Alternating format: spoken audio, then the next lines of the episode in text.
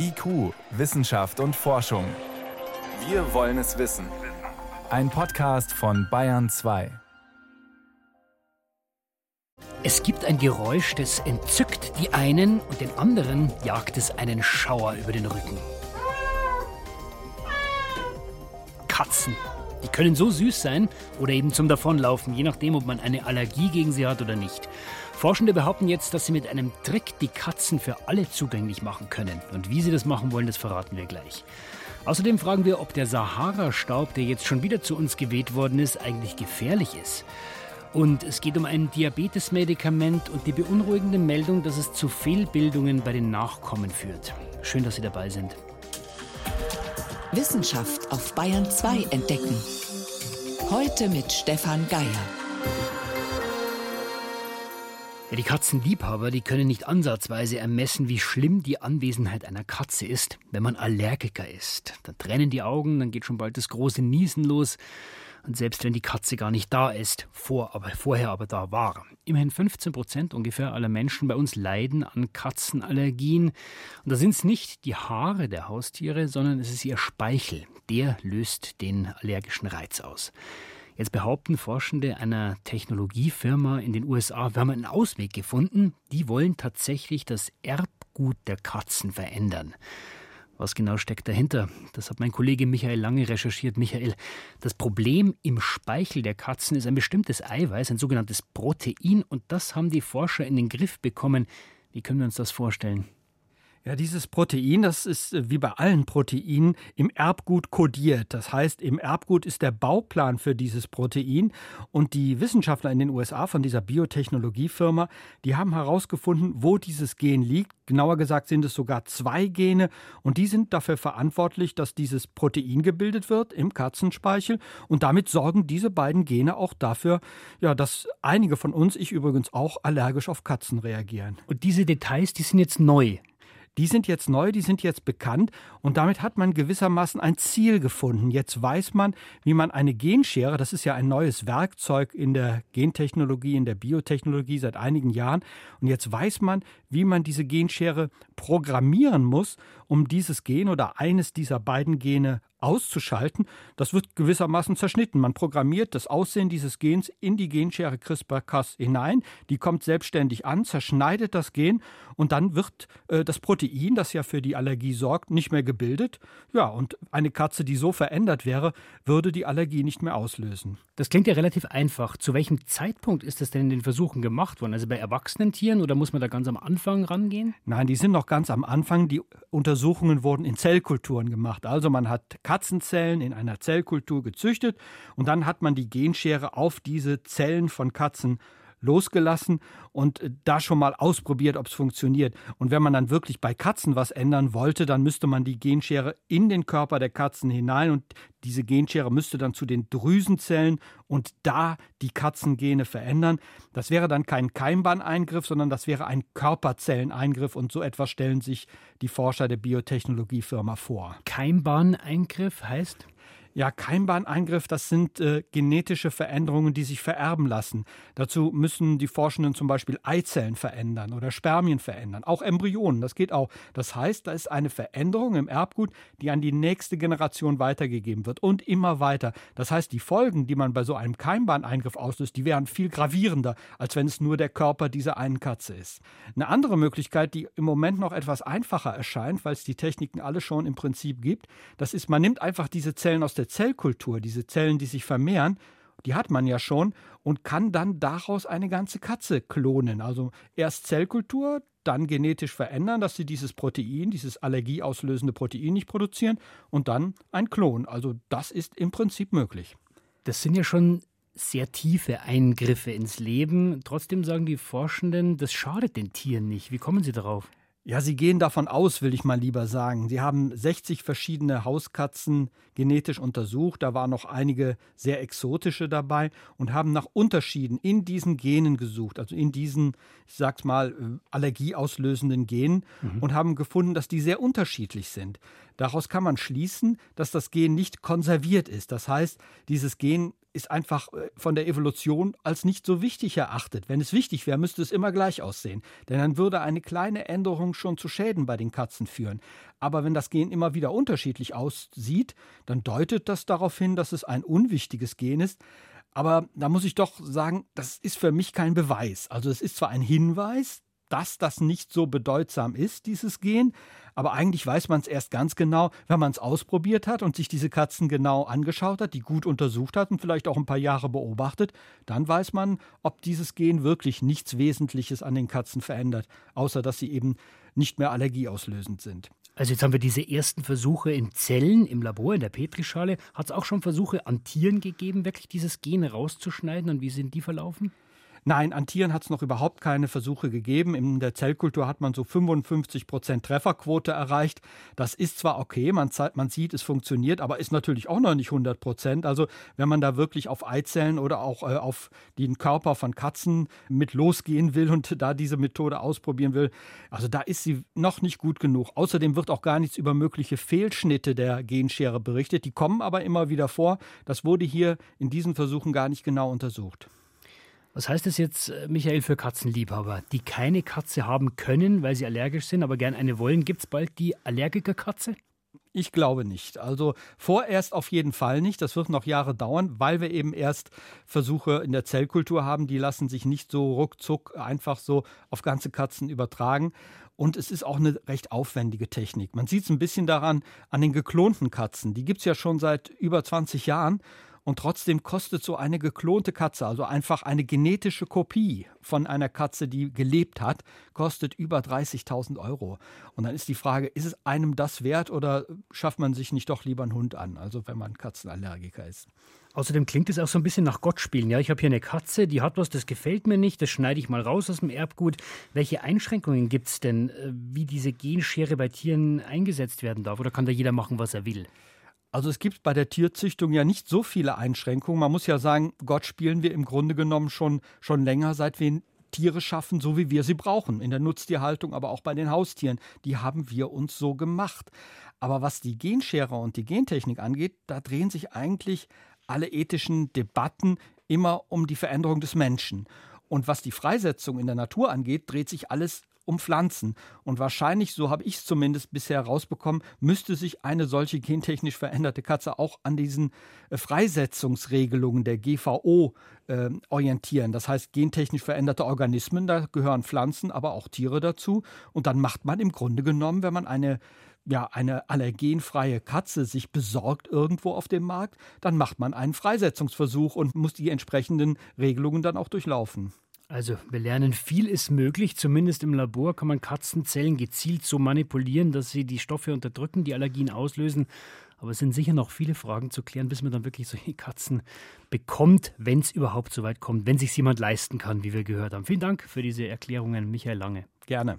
IQ, Wissenschaft und Forschung gibt es auch im Internet. Als Podcast unter bayern2.de. Es ist 18.13 Uhr.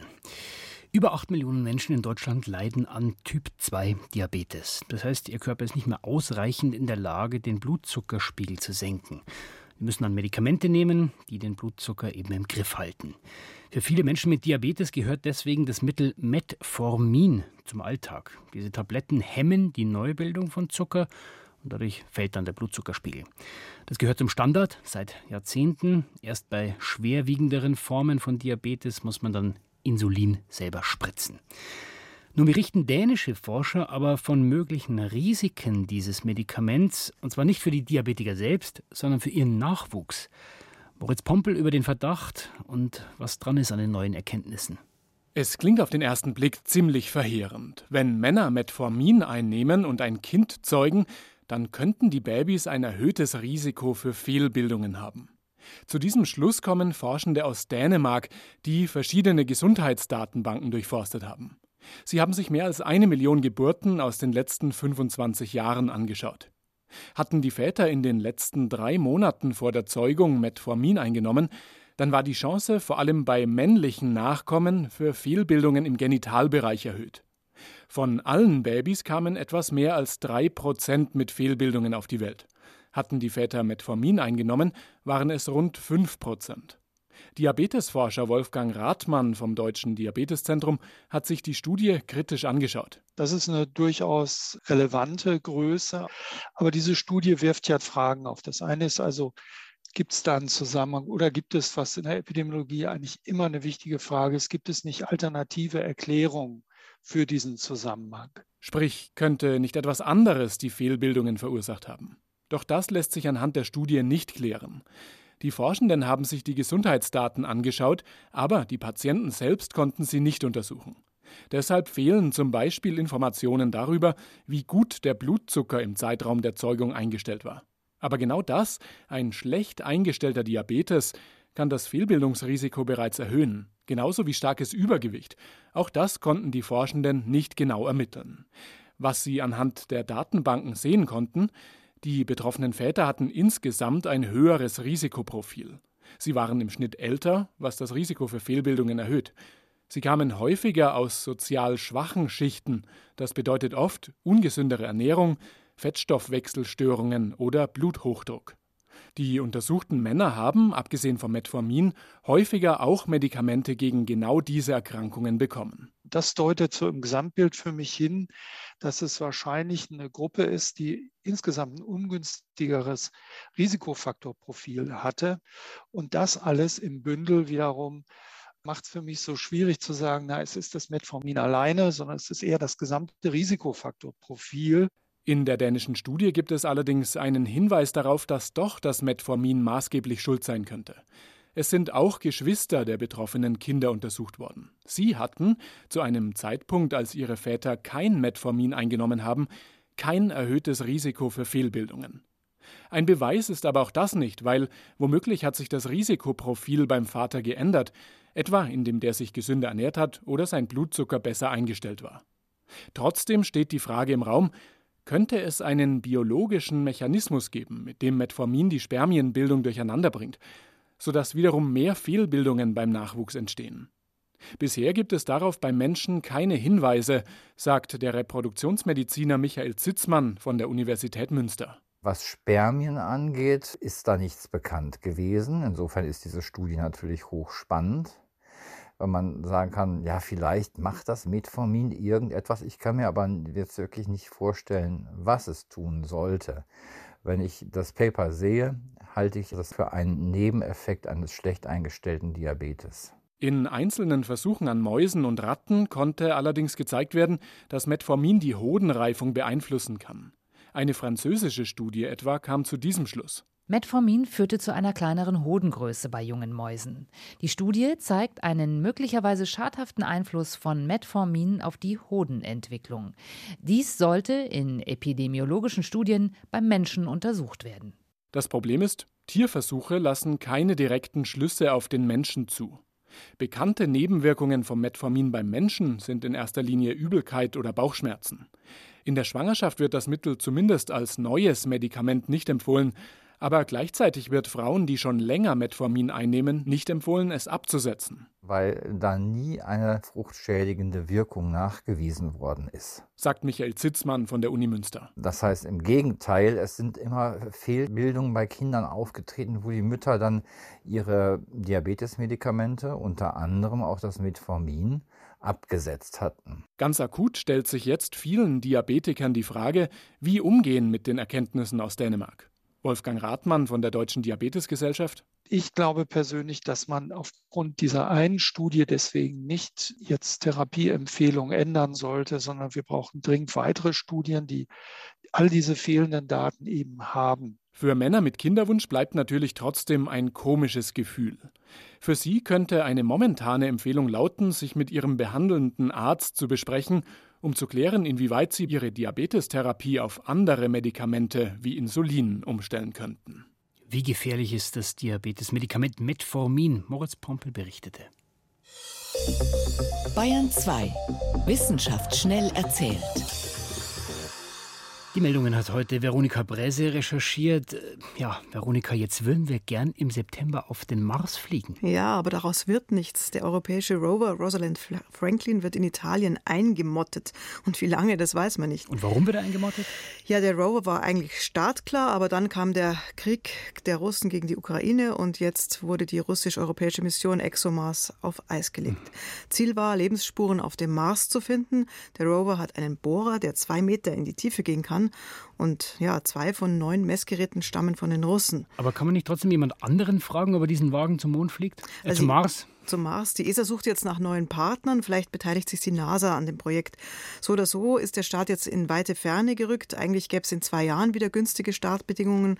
Aber selbst wenn bis dahin eine neue Kooperation steht, die neuen Systeme sind dann auf gar keinen Fall fertig. Also ist 2026 ein realistisches Ziel, also eine Never-Ending Story einer internationalen Mission. Der Rover hätte vor zwei Jahren starten sollen, dann kam Corona dazwischen und jetzt der Krieg. Vom Mars zu einem etwa 4000 Jahre alten Boot, das man vor ein paar Jahren im Irak gefunden hatte. Das Besondere, es ist doch erhalten, es ist immer noch erhalten, obwohl es aus Schilf, Palmblättern und Holz besteht, also aus organischem Material. Und davon ist wirklich noch was übrig nach 4000 Jahren. Mhm. Normalerweise vermodert es, aber es war mit Bitumen eingestrichen, also mit so einem dunklen, klebrigen Anstrich, der so okay. ausschaut wie Teer. Und diese Schutzschicht hat das sieben Meter lange Boot damals wasserdicht gemacht und außerdem dafür gesorgt, dass es für die Nachwelt erhalten geblieben ist.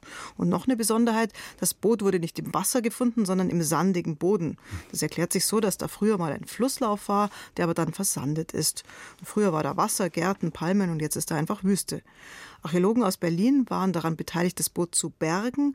Die haben dann zerbrechliche Teile mit Lehm- und Gipsschichten verstärkt und so hat sich das Boot schließlich von nach Bagdad ins Museum transportieren lassen. Und da wird es bald ausgestellt, samt nachgebautem Flusslauf und Palmen. Aber wahrscheinlich ohne Wasser. Ja. Zum Schluss zu Löwen in Afrika, die ihr Revier verteidigen. Wenn Siedlungen immer näher an die Territorien von Löwen heranreichen, dann kann es gefährlich werden. Die brüllen dann fürchterlich, wenn jemand in die Nähe kommt. Forschende haben die Tiere mit Fleischstücken angelockt und die haben mal ausprobiert, was passiert eigentlich, wenn sie den Löwen das Liebeshormon Oxytocin in die Nase sprühen. Okay, und ich denke mal, der Löwe hat sich dann verliebt. Mit sofortiger Wirkung, genau. Die Löwen waren dann ruhiger, entspannter, weniger aggressiv. Sogar dann, wenn sich andere fremde Löwen angenähert haben. Das Liebeshormon kann einem Rudel helfen, wenn neue Löwen integriert werden sollen, zum Beispiel solche, die aus einem Zirkus kommen und ausgewildert werden sollen. Und die können sich dann in Ruhe in die Gruppe einfügen und müssen keine Angriffe fürchten. Das ist ein Experiment, das kann einzelnen Löwen helfen. Das bedeutet aber natürlich nicht, dass sich Menschen jetzt überall ausbreiten sollten. Im Gegenteil eigentlich, vielleicht sollten sich die Menschen selber etwas verliebt mehr zurückziehen. Veronika Brese mit den Kurzmeldungen.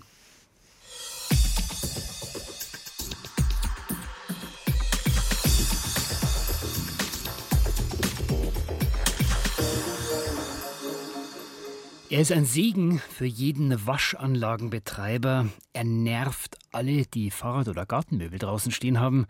Und er fasziniert, wenn er in der Luft liegt, weil er das Licht verändert der Sahara-Staub.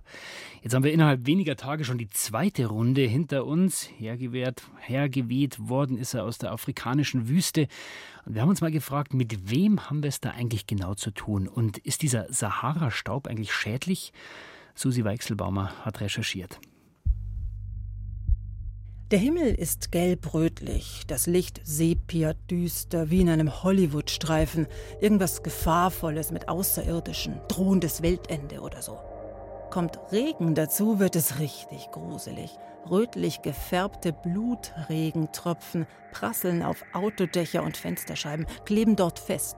Für immer zumindest bis zur nächsten Waschanlage. Vor der bilden sich nach so einer Sahara-Staubwolke regelmäßig lange Schlangen. Der Sahara-Staub, der zu uns herüberweht aus dem Süden, der besteht zu 60 Prozent aus Quarz. Erklärt Dennis Nowak. Er ist Umweltmediziner am Klinikum der Ludwig-Maximilians-Universität in München. Dann so zwischen 5 und 15 Prozent Aluminiumoxid, Eisenoxid und zu kleineren Prozentsätzen Kalk, Magnesiumoxid und Kaliumoxid.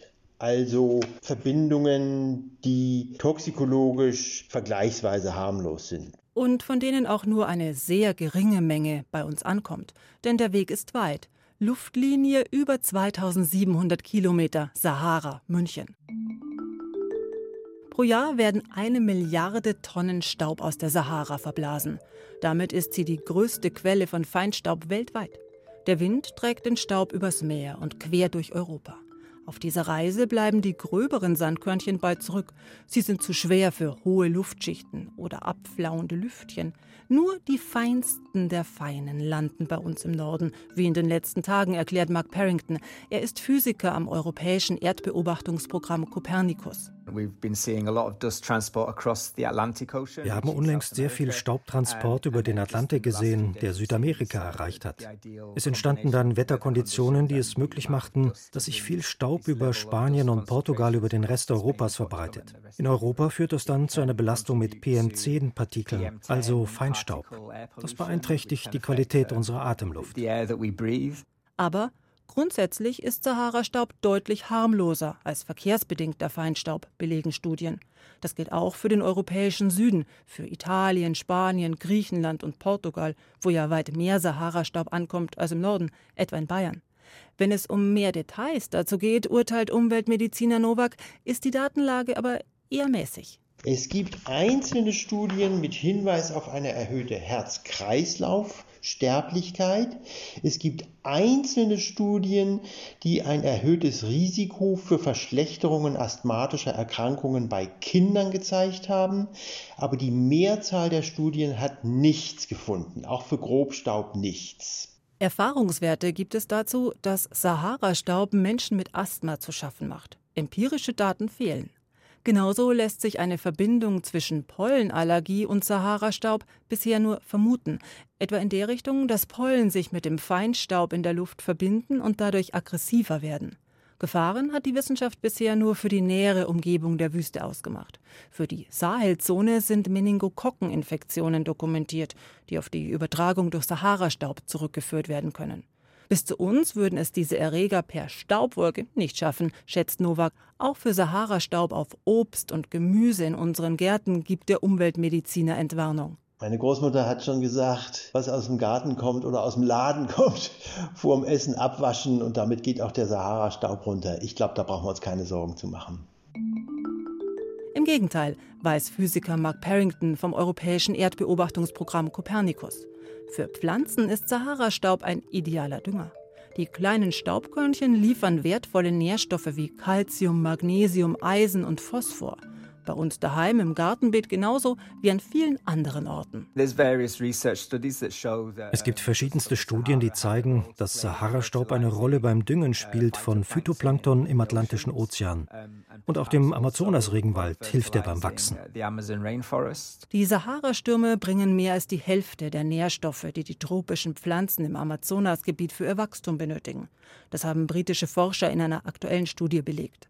Ohne diese Millionen Tonnen an Phosphaten, Sulfaten und Eisenoxiden wäre die Vegetation im größten Regenwald der Welt weniger üppig. Kein Wunder, denn dort, wo eben mit der Sahara heute eine riesige Wüstenlandschaft ist, war früher ein gewaltiger Süßwassersee.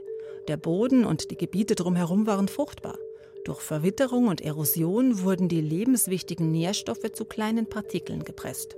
Die werden jetzt in Form von Staub kilometerweit transportiert. Kommt Wasser dazu, also Regen, ergibt das den perfekten Flüssigdünger. Infolgedessen blüht die Sahara sehr schnell auf oder eben der Amazonas-Regenwald oder unser Gemüsebeet. Ein fruchtbarer Gruß, wenn man so will, aus einer der unwirtlichsten Gegenden der Welt. Dem Menschen hilft Sahara-Staub also als natürlicher Pflanzendünger. Gesundheitsschädlich ist Sahara-Staub für uns nicht. Asthmatikern und Allergikern kann er allerdings kurzzeitig zu schaffen machen. Also, dann konzentrieren wir uns lieber auf das faszinierende Licht, das uns der Sahara-Staub beschert. Denn das regt die Fantasie an und ist was ganz Besonderes. Die Autos, die werden von selber wieder sauber beim nächsten Regenschauer. Soweit war es das von IQ für heute. Stefan Geier war Mikrofon.